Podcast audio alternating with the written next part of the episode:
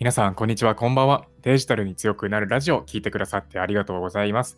このラジオは自作 PC と MacBook カタカタしながら暮らしている僕がデジタルメディアの最新情報や生活で役に立つ Tips など発信しております。今日はですね、シームレスな翻訳機能で世界とつながりやすくなる、こんなテーマでお話をしていきます。ただ今日はちょっと本題に入る前に、えー、お話をざっとしておきたいと思っていることがあります。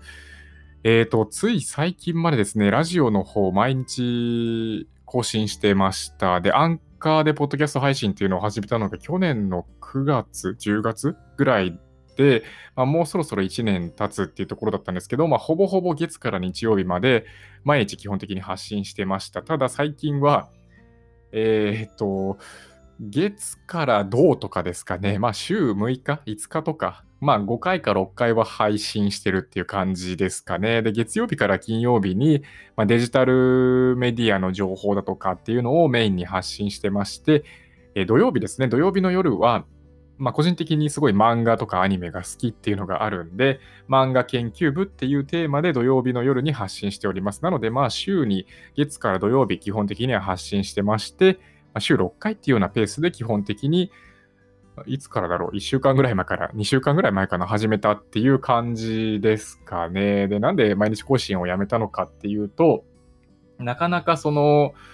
なんだろうな、毎日発信しないと、みたいなこう気持ちが強くなりすぎてしまって、なんか、なんだろうな、自分の本当にこう、発信したい内容で聞いてもらいたいっていう内容の、その、質みたいなものがどうしても落ちちゃうみたいな、そういったことにつながってしまうんじゃないかなと思ったんですよね。で、今のこのラジオの内容も、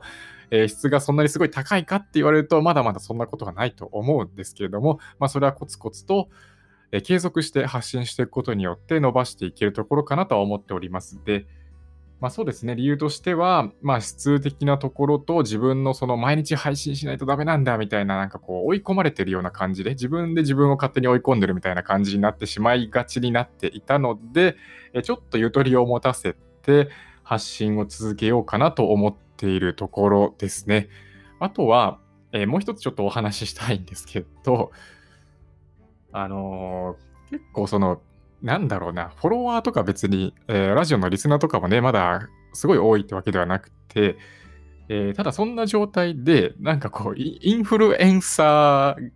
ごっこみたいなものをしていた自分がいたんですよね。なんかこう、コツコツ毎日やっていきましょう、皆さんとか、えー、投資に逃げてないですか？皆さんとかね、こういったことをラジオの内容として発信していたことも時々ありました。ただ、それを別に今の段階でやるっていう必要は全くなくて、それはフォロワーが、えー、もうすでに多い方がやるっていう、本当にインフルエンサーとしてやっている方がやると効果が出るっていうもので、自分は別にそんなことを発信したとしても意味がないなっていうことを、ようやくなんか最近身をもって知ったっていう感じなんですよね。まあ、なので、えー、まあ、自分が配信したい内容っていうのもそうなんですけれども、まあ、誰かの役、誰かのこうためになるような、役に立つような、まあ、デジタル tips だとか、えー、生活で役に立つような tips とかっていうのを引き続き配信していこうかなと思っております。デジタルの方がメインですかね、SNS の情報だとか、えー、とにかく、ま、デジタルに関するような役に立つ情報っていうのを心がけて配信していこうと思います思っておりますので、引き続きデジタルに強くなるラジオですね。月曜日から金曜日の、えー、配信の方を聞いていただければと思いますので、興味がある方は土曜日のね、夜に配信をしている漫画研究部の方を聞いていただけるといいかなと思っておりますので、引き続きよろしくお願いいたします。本題の前がすごい長すぎちゃいましたね。もう3分以上喋ってるんで、そろそろ本題の方に入りたいと思います。本日のテーマはですね、シームレスな翻訳機能で世界とつながりやすくなる、こんなテーマですね。どうしてこういったテーマでお話をしようと思ったのかというと、えとあるインスタグラムに関するニュースが出てました。どういったニュースかっていうと、インスタグラムストーリーっていう機能ありますよね。24時間で消える投稿の機能のことですね。そのストーリー内で、えー、テキストが打てるじゃないですか。そのテキストで、えー、自分の住んでいる国の言語以外のテキストが書かれているときに、ストーリー内、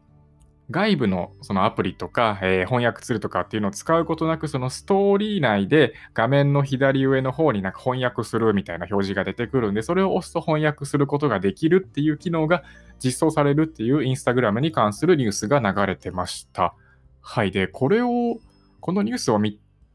たときにですね、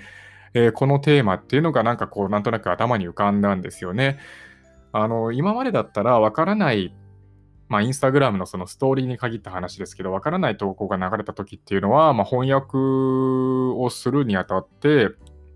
例えばですけど、まあ、そのままその言語を、一回ストーリーを閉じてから、その言語をそのまま翻訳する Google 翻訳とかで、え打ち込んで翻訳するだとか、例えば、あとはまスクリーンショットを撮って Google レンズとかなんかそういったものを使うとかっていう手もあるんですかね。まあ、とにかく、そのインスタグラム内、ストーリー内で完結することができない翻訳っていうのを、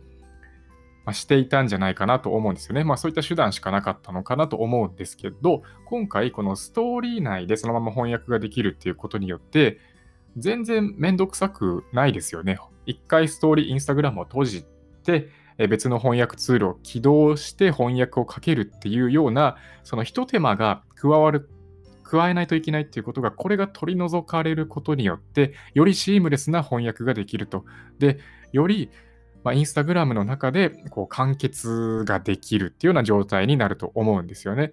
で、これが、まあ、すごいいいなと思いました。うん。自分の、まあ、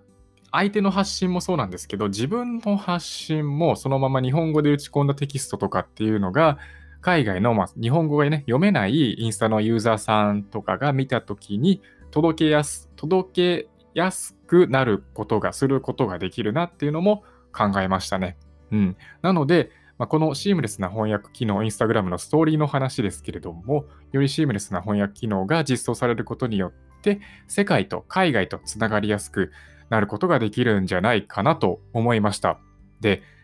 もう一個、インスタグラムではないんですけれども、例を挙げておくと、翻訳ツールとして、Google 翻訳っていうツールももちろんあります。ただ、Google 翻訳以外にも DeepL。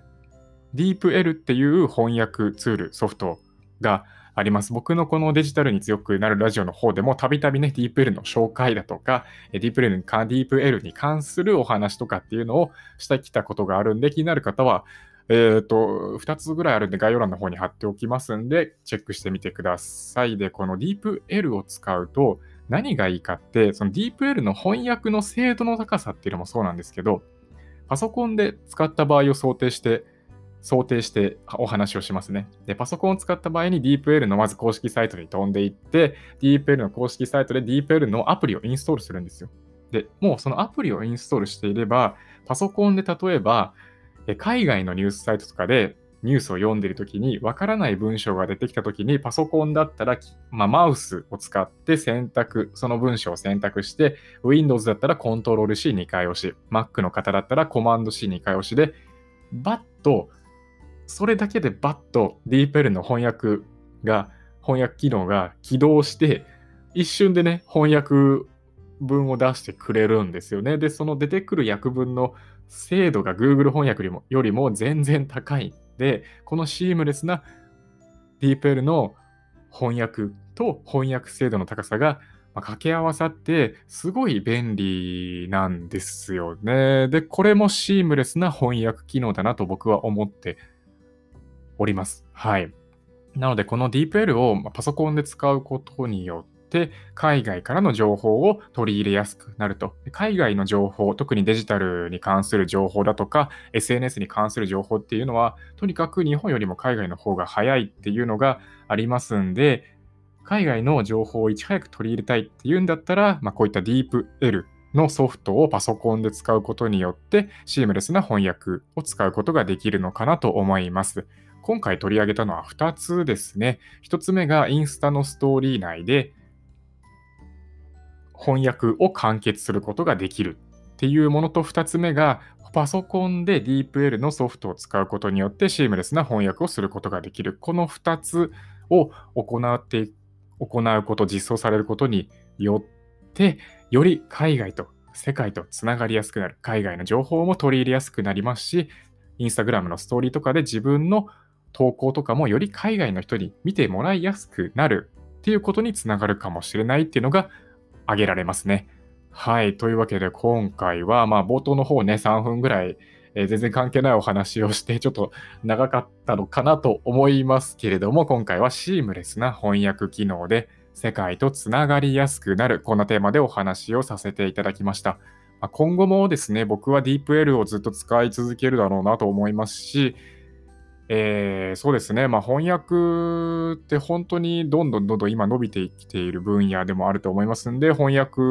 まあ、デジタル